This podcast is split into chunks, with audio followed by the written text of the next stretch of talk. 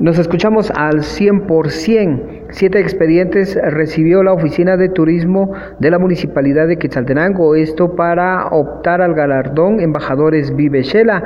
De estos expedientes, cuatro fueron seleccionados. Es el alcalde de Quetzaltenango, Juan Fernando López, quien habla sobre eh, esta distinción, así como el recorrido y la importancia que han eh, pues hecho los galardonados con el trabajo realizado, esto para resaltar el nombre de Quetzaltenango. La trayectoria de las personas, esto es muy importante, en vida se hacen las cosas, porque ya cuando alguien está muerto, pues eh, podrá recibir todo, pero ya no lo disfruta. Con humildad se pueden hacer las cosas y para poder hacer sentir eh, bien a los demás. Eh, la verdad agradecemos a todas aquellas personas que incógnitamente también hacen mucho porque Santenango, que llevan eh, sus colores en su mente y su corazón más allá de nuestras fronteras.